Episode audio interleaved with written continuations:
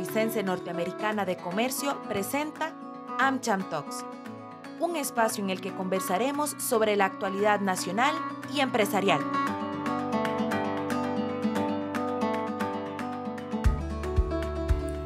Bienvenidos a nuestro programa AmCham Talks. AmCham es la cámara multisectorial más grande de Costa Rica. Contamos con 50 años de trayectoria en el país este espacio tiene como objetivo brindar información en temas de actualidad mediante conversatorios y entrevistas con diferentes invitados. Les saluda Mariam Zúñiga. La gestión del dinero es una de las principales fuentes de preocupación y estrés en el mundo. Actualmente, muchas personas desconocen cómo fortalecer sus finanzas personales y es por eso que hoy conversaremos sobre salud financiera. ¿Qué debo de saber sobre el ahorro y finanzas personales? Para el cual nos acompañan Esteban Jiménez, director de banca de personas en Da Vivienda Costa Rica, y Javier Angulo, experto en educación y salud financiera en CS Ahorro y Crédito. Bienvenidos a ambos. Muchas gracias, Marian. Es un placer estar acá. Muchísimas gracias, don Esteban. Don Javier. Igualmente un honor estar compartiendo con, con ustedes y con toda la audiencia y con Esteban también. Muchísimas gracias y gracias por aportar en un tema tan interesante y que preocupa tanto a la población costarricense. Para iniciar, don Javier, ¿podría comentarnos por qué o qué se entiende más bien por salud financiera y qué implicaciones tiene? Bueno, la salud financiera, según las Naciones Unidas, en la UNEP la define como esa capacidad que tengan las personas de, de afrontar el día a día de sus gastos, de tener eh, una preparación para enfrentar los shocks financieros que se puedan presentar a futuro, como desempleo, algún imprevisto, y también esa, esa seguridad y confianza que pueda tener la persona a nivel de su economía personal, de poder hacer frente a todo lo que es sus metas y su proyección hacia futuro a nivel personal, familiar o también empresarial. Muchísimas gracias, don Javier. Don Esteban, ¿Cómo podemos medir la salud financiera? ¿Existe algún tipo de indicador? Sí, hay varios indicadores que son valiosos para las personas y familias que andan buscando aumentar su salud financiera. Uno de ellos que recomendamos mucho es medir su nivel de endeudamiento actual, que es básicamente tomar todas las cuotas de los préstamos, sumarlas y dividirlas entre, entre su ingreso neto mensual. Eso le da un porcentaje de nivel de endeudamiento. Eh, otra pregunta relevante es saber si la persona cuenta con un plan de ahorro, si cuenta, por ejemplo, con un fondo para emergencias, como hablaba Javier, para poder atender imprevistos o situaciones que van ocurriendo en el camino. En fin, es una combinación de estos factores, pero sobre todo lo que nosotros invitamos a las personas es asegurarse de, tener un plan, em, porque la salud financiera no es algo que hoy que tengo o no tengo, es algo que se construye y lo importante es iniciar hoy. Y a lo largo de la charla estoy seguro que em, las personas que, que nos escuchen van a poder reconocer algunas de esas prácticas para poder aumentar su salud financiera. Muchísimas gracias. Esta consulta me gustaría realizársela a ambos y es qué factores son importantes para la adecuada gestión de las finanzas personales. Vamos a iniciar con don Esteban. Es claro tener un plan em, y establecer cuáles son los objetivos. Es muy relevante cuando nosotros trabajamos con personas y familias haciendo planes de finanzas personales que hayan objetivos poderosos y motivaciones grandes para que las personas puedan mantenerse apegadas a ese plan, porque es muy fácil salirse. Es, si por el contrario hay una motivación grande y poderosa, es más fácil para las personas y familias mantenerse en dicho plan. Em, para esto es muy importante tener conversaciones frecuentes en, si, las, si las finanzas son familiares, tener conversaciones, hablar claramente del dinero. Lamentablemente en nuestro país, en algunos contextos, esto es un tabú y no compartimos las deudas, los gastos, las preocupaciones. Y por aquí empezamos. Cuando compartimos esto y generamos una conversación, empezamos a movilizar y a crear dinámicas, disciplinas y comportamientos que estén relacionados a aumentar la salud financiera. Muchísimas gracias. Don Javier. Es, es vital eh, que las personas también, eh, en este caso, conozcan su realidad financiera eh, la encuesta reciente del INEC nos muestra que 6 de cada 10 costarricenses no preparan un presupuesto. ¿Qué quiere decir? Que reciben el salario o sus ingresos, dependiendo de la forma en la que reciben sus, sus salarios e ingresos, y no hacen un plan de cómo lo vamos a usar. Y sabemos perfectamente que de esos ingresos que se reciben hay que separar los gastos eh, no negociables como el pago de la vivienda, el alquiler, la salud, la, la, alimentación y los gastos negociables como son la diversión, la recreación o un gustito como lo decimos normalmente. Entonces, tener esa fotografía es vital para yo saber de cuánto de mis ingresos yo estoy gastando y así poder preparar un presupuesto. El presupuesto es fundamental. Eh, coincido con Esteban en que la, el diálogo familiar es vital para que no hayan esos secretos financieros y la gente también pueda vivir dentro del marco de su presupuesto. Ahora, muy importante, tres cosas que las personas tienen que o tenemos que trabajar. Uno es el conocimiento. Eh, a veces desconocemos cómo funcionan los instrumentos financieros, entonces adquirimos una tarjeta de crédito y no sabemos cómo funciona, o tenemos un certificado a plazo y no sabemos qué implica, no entendemos lo que es una tasa de interés que es variable, que es fija. Entonces el conocimiento es fundamental. Está demostrado incluso la OSD dentro de los elementos que clasifica es importantísimo el conocimiento. Entre más conozco, más voy a ser capaz de tomar buenas decisiones. El segundo lugar es el comportamiento, que ya ese es más difícil porque ese no se aprende, sino que ese lo que tengo que hacer es yo conocerme. Soy una persona que tiende al ahorro, que tiende al gasto, que tiende al riesgo, que soy, digamos, tengo un apetito al riesgo importante o me gusta evitarlo. Entonces el comportamiento es vital para que yo pueda autorregularme. Y el tercero son los hábitos tengo yo el hábito de revisar mis cuentas, de revisar mi estado de cuenta, de estar revisando cuánto de ingreso tengo disponible. Entonces, si uno tiene en cuenta todos estos elementos, comportamiento, conocimiento y hábitos, le va a ayudar a uno también a tener una buena administración de sus finanzas personales. A ambos. Hay un punto que tocaban que es el tema del ahorro. ¿Qué papel juega el ahorro, así como el manejo realista y consciente de un presupuesto en la gestión de las finanzas personales? Vamos a iniciar con don Javier. Eh, hace unos años, en una charla conversando con, con varias eh, personas, yo hice la pregunta, ¿qué es para ustedes el ahorro? Y un niño, Felipe, de 7 años, levantó la mano y me dice, don Javier, ahorro es ahorrar, guardar hoy para lo que quiero o necesito que hoy no puedo. Entonces yo dije, wow, eso es una súper buena definición. Es guardar hoy una parte de mi ingreso para lo que yo quiero, que hoy no puedo, o lo que yo necesito, que hoy no puedo. Entonces, eh, el ahorro es, es una medida también de resiliencia financiera, porque me va a permitir a mí hacer frente a esas eh, situaciones imprevistas, como vimos en la pandemia, ¿verdad? O después con las crisis, cuando alguien queda sin trabajo. Entonces, el ahorro es una, una medida inteligente para tener salud financiera. Y la puedo tener a través de metas que me permitan a mí alcanzarlas, como decía Felipe, ¿verdad? Ahorrar hoy para lo que quiero, necesito, que no puedo y también que me permita yo prever aquellos gastos que sé que se van a presentar en algún momento, como mantenimiento de la casa, mantenimiento del vehículo, pago de marchamo, es decir, con, con gastos que ya yo sé que van a venir en algún momento. No, gracias, don está.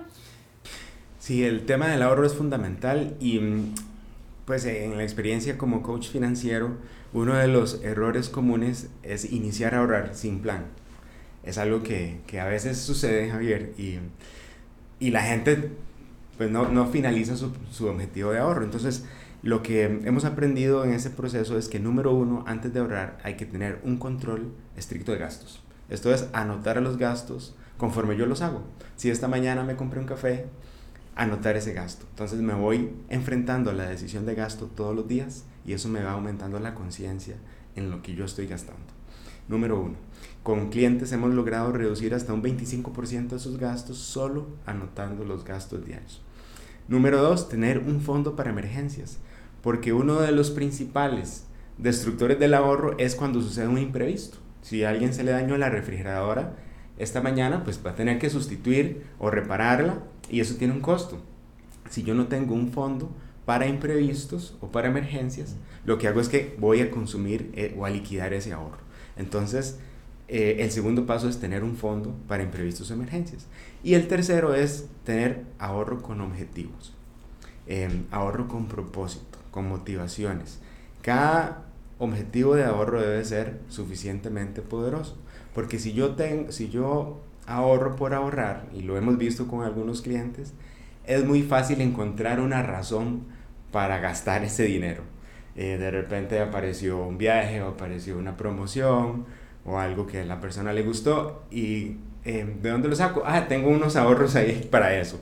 Sí, entonces el ahorro debe tener un objetivo, llámese estudio, llámese retiro, llámese vacaciones, eh, y de esa manera logramos proteger cada objetivo de ahorro en el tiempo eh, y este, evitar que se tenga que liquidar por algo no planificado. Muchísimas gracias. Continuando con el tema del ahorro, ¿cómo incentivar la cultura del ahorro en la población costarricense? ¿Cómo estamos actualmente y qué necesitamos? Vamos a iniciar con don Esteban. Bueno, actualmente, afortunadamente, la cultura de ahorro ha aumentado en nuestro país. Eh, después de la pandemia hemos visto un incremento eh, en los saldos de, de, las cuentas de ahorro en el sistema financiero nacional y en el mundo. Y la, la pandemia nos, nos ayudó a entender que era importante tener algo para, para cualquier situación inesperada. Algunas personas lamentablemente tuvieron pérdida de empleo, tuvieron disminución de sus ingresos. Eh, sin embargo, todavía hay mucho que hacer en el tema de la cultura del ahorro. Por eso nuestra recomendación es iniciar control de gastos, ahorro para emergencias, para que esto pueda ser sólido. Y empezar a hablar también con, con nuestros hijos. Hablaba Javier de, de, comportamiento en los jóvenes. Eh, tenemos que dar ese ejemplo. Entonces, los, los que tienen niños, nosotros les recomendamos a nuestros clientes con hijos, bueno, cuando en el supermercado su hijo le pregunta eh, que eh, que quiere comprar tal cosa, bueno, cuéntele que tiene un objetivo de ahorro y que ese gasto no está en, ese, en el presupuesto. Y listo. Ahí, así vamos enseñando a los jóvenes, a los niños, a, a tener esa idea en mente de que ahorrar es muy importante. Lo otro es hacerlo fácil. Para eso hay productos financieros como eh, la cuenta de ahorro programado, donde yo puedo decir en, en la banca en línea que me deduzcan todas las quincenas tanto monto para este objetivo de ahorro, tanto para el otro, y de esta manera me automatiza el ahorro, lo siento menos y con el tiempo voy, lo voy viendo crecer y eso me va generando confianza de que es posible ahorrar. Entonces, en la medida en que yo tenga eh, pequeñas victorias con el ahorro, va a aumentar también mi comportamiento positivo hacia ese hábito. Gracias, don Javier. Sí, eh, coincido con Esteban en esos puntos y, y, quisiera tal vez agregar que según la encuesta del INEC, si bien 7 de cada 10 costarricenses dicen que tienen saldo en una cuenta, eso es a veces eh, un, digamos que un, uno de los mitos que tenemos que romper. Uno de los mitos número uno es creer que porque tengo, que me pagan a mí y tengo plata en la cuenta, después de que voy al súper, echo gasolina, pago la casa, etcétera, que eso es un ahorro. No necesariamente. Un ahorro es cuando yo destino una cantidad de dinero para una meta en específico, idealmente en otra cuenta, como decíamos ahora. Ahorro programado, certificado a plazo, fondo de inversión. Y a diferencia de antes, que antes uno solo tenía la plata en la cuenta, ahora hay cualquier cantidad de opciones para ahorrar. Es decir, hay ahorros para jóvenes, hay ahorros de estudio, hay ahorros para emergencias, hay ahorros infantiles, hay ahorros para la vejez, hay ahorros para la casa, para reparación, ampliación, mejor y terminación. Es decir, la gama de opciones para poder ahorrar ahora es muy amplia. Eh, nosotros tenemos entonces que romper el mito número uno que es creer que porque tengo plata en mi cuenta donde me pagaron, ya eso es un ahorro. Mito número dos es, ¿para qué voy a ahorrar si es muy poquito? A veces pensamos que para ahorrar tiene que ser un montón de dinero. Y ahora, ahora hay instrumentos que, que, no necesita uno tener una gran cantidad de dinero. Hay que romper ese mito. Mito número tres es, ¿para qué voy a ahorrar si gano muy poquito? Los intereses. Bueno, es mejor que gane algo a tenerlo en esa cuenta que no le está ganando nada, por meterlo bajo el colchón. Entonces, si uno, si uno trabaja esos mitos, pensar de que porque lo tiene en la cuenta ya es un ahorro, que para qué voy a ahorrar si, si es muy poquitillo, o que las tasas de interés eh, son, son muy bajas, eh, vamos a empezar a, a, crear una cultura de ahorro y, y, la gente tiene que empezar de a poquito. De a poquito, separando en su presupuesto, si empieza a hacer su presupuesto y, y no dejarlo de último, que es el mito número 4. Si me sobra, ahorro. Y está comprobado que uno cambia un billete de 10 mil colones y cuánto le dura. Lo anduvo ahí calentando en la billetera, en la cartera, una semana. Basta que lo cambie y se le va rapidísimo. Entonces, este, tenemos que trabajar en, esas, en esas áreas de no dejar el ahorro como algo de último, sino debe ser lo primero que yo ponga en mi presupuesto. Muchísimas gracias a ambos.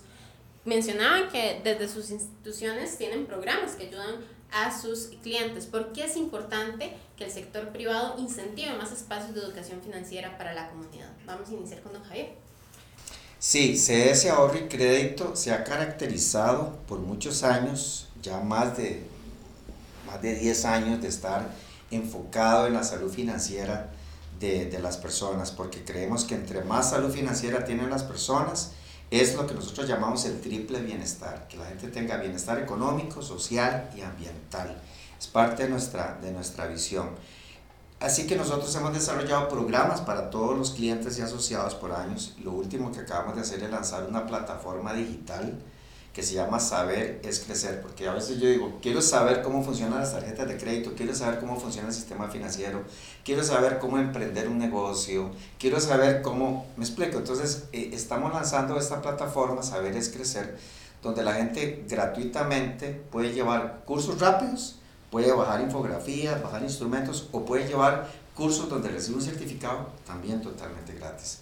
¿Qué es lo que queremos con esto? De democratizar el conocimiento son, son, son, es una plataforma que tiene también podcasts, eh, audios, videos, animados, que hacen que la persona, ya sea que va de camino al trabajo, vaya escuchándolo, o que si tiene familia, lo conecta al televisor, ¿verdad? El teléfono, y, y, y, se, y lo pueda ver ahí. Lo que nos ha llamado la atención es que una gran población de las que está eh, viendo nuestros programas en Saberes Crecer son jóvenes, por un lado, y que lo están llevando también a sus padres, y lo otro que lo están viendo desde el teléfono, que es, como decían, con el dedo gordo puedo aprender un montón con solo agarrar el teléfono y empezar a aprender. Entonces, para nosotros la educación financiera es, un, es una forma de mitigar el riesgo también.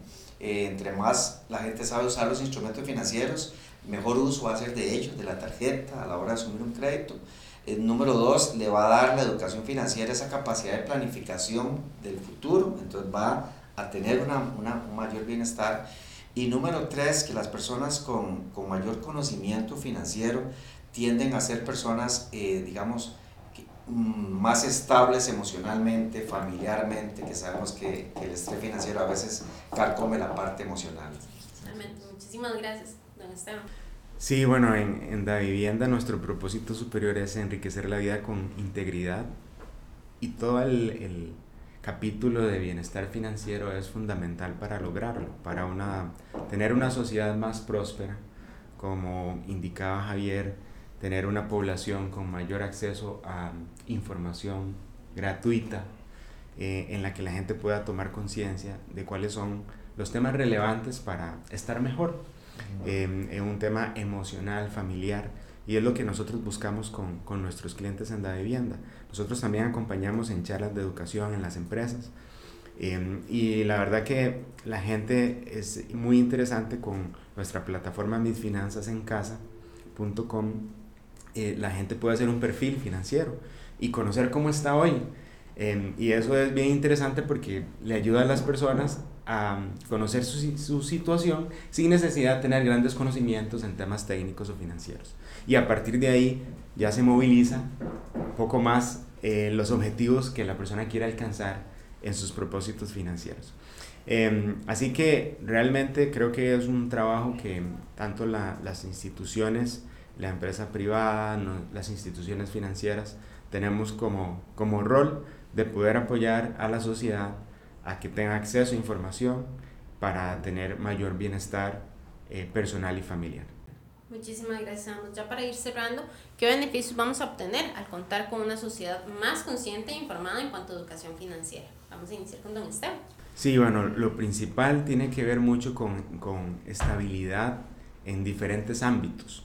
Eh, y hemos observado tanto en Costa Rica como en, en otras latitudes muchos de los problemas que están sucediendo en el mundo, en estrés, eh, en situaciones familiares, de pareja, terminan siendo relacionados al dinero.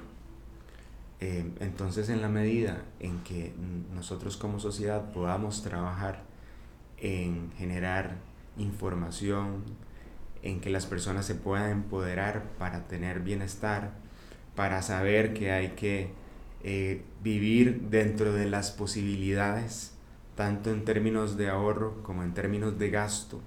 Es, esto es una norma y es uno de los errores más comunes cuando buscamos, cuando tenemos una vida que, que supera nuestras posibilidades económicas por un, un efecto de comparación, porque tendemos los seres humanos a compararnos con los demás cuando lo realmente justo es compararnos con nosotros mismos, cómo era nuestra situación antes, cómo es nuestra situación ahora. Y ese es el, el trabajo que, que, vamos a seguir haciendo em, en conjunto con las instituciones financieras y por supuesto en la vivienda, para que las personas puedan quitar el mito eh, de, y el tabú de hablar de finanzas personales y de atreverse aumentar su salud financiera. Muchísimas gracias, don Javier. Sí, el MEIC lanzó hace algunos años la Estrategia Nacional de Educación Financiera, donde varias instituciones financieras nos hemos unido, eh, incluso reportamos cuántas personas estamos capacitando, a cuántas personas estamos alcanzando vía, vía redes sociales, vía que sabemos que ahora es la forma más práctica a nivel digital. Nosotros trabajamos mucho en la parte a nivel digital. A nivel macro, la educación financiera va a traer varios beneficios. El primero es que va a ayudar a reactivar la economía. ¿verdad? Una persona que tiene salud financiera puede ahorrar, puede comprar, eh, entonces activa los negocios y puede emprender. Entonces la reactivación económica. En segundo lugar, a nivel macro va a, a reducir los riesgos a nivel financiero y económico. ¿A qué me refiero? Por ejemplo, las personas que están muy endeudadas a veces, ¿qué es lo que hacen? Dentro de muchas cosas, lo ideal es que hagan una revisión, una reestructuración, una compra de saldos, como digamos nosotros trabajamos. Pero muchas veces tienen que usar su aguinaldo para pagar deudas eh, retiran el, el, el, fondo, ¿verdad? Eh, el, FCL. lo retiran para pagar deudas y eso fue diseñado con otro objetivo. Entonces, ¿qué pasa? Si yo uso mi aguinaldo y uso el FCL para pagar deudas, el FCL es, es un fondo para, para que me dé a mí una contingencia. Y, y, y, uso el aguinaldo, la idea es que yo pueda recrearme, usarlo para el fin de año, comprar regalos, tener salud mental, pero si lo uso para pagar deudas, y por un lado lo que estoy es eh, digamos, sanando la, la, el problema salud financiera, pero eh, voy a dejar de reactivar porque no voy a comprar regalos, no voy a ir al cine, no, no voy a ir a pasear. Entonces, perdemos el objetivo. A nivel macro también creo que nos va a traer una, nos decimos el país más feliz del mundo, pero lo ideal es que seamos el país más feliz financieramente. Y a nivel, a nivel micro somos un, somos un libro en blanco. Todos hemos venido escribiendo nuestra historia financiera y hemos todos tenemos malas experiencias, me incluyo, de no haber usado bien la tarjeta, etc. Y, y, y uno dice, wow, eh, si yo tuviera la oportunidad de rectificar, aprendiendo más y cambiando mis hábitos, tengo la oportunidad de volver a, a, escribir y reescribir mi historia. Entonces, no importa los errores que yo haya cometido en el pasado financieramente, que me hayan costado mis finanzas, mi trabajo, mi paz, mi familia. Lo importante es que ahora yo tengo la oportunidad a través de todas estas herramientas que tenemos las instituciones financieras, eh, como lo tiene la vivienda, como la tiene CS Ahorro y Crédito, de poder ayudarle a extenderle una mano a las personas. Aprendamos, el conocimiento está ahí y tratemos de darle la vuelta a la, a la experiencia y reescribir esa hoja en blanco con una buena salud financiera y un bienestar para todos. Muchísimas gracias, Amos. Ya para finalizar, agradecería que me brinden un mensaje de cierre de lo que consideran más importante de este episodio. Vamos a iniciar con don Javier. Nosotros en CS Crédito decimos que somos gente con propósito y, y volvemos a lo mismo. Hay que buscar cuál es el propósito por el cual yo gano el dinero, cuáles son mis metas. Este, yo creo que unas personas que tienen un propósito claro de vida este, les va a ayudar a tener finanzas saludables. Que uno de sus propósitos sea tener salud financiera para que puedan disfrutar de todo lo demás, la grabación de su hijo, su estudio, su trabajo, su bienestar, su salud. Entonces, animar a todas las personas y agradecerles que nos hayan acompañado para que busquen aprender más y también traten de tener esa salud financiera. Y los que tienen hijos, enseñar a nuestros hijos a tener bienestar financiero y a, y a ahorrar para que también este, puedan vivir plenamente. Muchísimas gracias, don Javier. ¿Dónde están? Bueno, lo primero es que indistintamente la situación en la que las personas estén, hay que pensar que siempre podemos estar mejor y que hay que apuntarle al progreso, no a la perfección. Un camino a la salud eh, y al bienestar financiero no es en línea recta, hay caídas en el camino, pero lo importante es que se puede lograr. Invitar a la gente a que pueda buscar las herramientas gratuitas que, que tenemos en las instituciones financieras, en la vivienda, por ejemplo, que pueda acercarse, buscar asesoría, porque estos temas son a veces muy demandantes emocionalmente, la gente no ve salidas y lo ideal es buscar apoyo en una institución, en otra persona, que le pueda ayudar a ver posibilidades. Y iniciar esas conversaciones en casa, con, con la familia, con los hijos, con la pareja, para que se empiece a movilizar el tema de la salud financiera. Por supuesto, las, aprovechar las herramientas y los productos que tenemos en, en las instituciones. Em, y, y, trabajarlo con intensidad y con propósito. Muchísimas gracias, ambos por acompañarnos. Si gustan, pueden brindar un mensaje de cierre. No, pues, muchas, pues muchas gracias, de verdad este espacio es muy valioso, invitamos a la gente a, a seguir sintonizados y a estar muy atentos a los próximos podcasts para que pueda aumentar sus conocimientos y tener mayor salud financiera. Gracias, don Javier. Agradecer a AmCham por esta invitación y por este diálogo con cafecito que, que pasamos acá, muy agradable con, con, ustedes. Invitarles a que nos visiten también en CS Crédito, en las redes sociales y poder pues, seguir compartiendo con ustedes y agradecerles la oportunidad esperamos que al menos aportar un granito de arena eh, en las personas que nos están escuchando y, y que les pueda ayudar esta, esta cápsula. Muchísimas gracias a ambos por acompañarnos y por brindar información de tantísimo valor. Por supuesto, usted también por acompañarnos en este episodio de AmChan Talk, su programa de actualidad. Les invitamos a seguirnos en todas nuestras redes sociales como AmChan Costa Rica. Agradecerles su compañía y los esperamos en nuestro próximo episodio. Bye.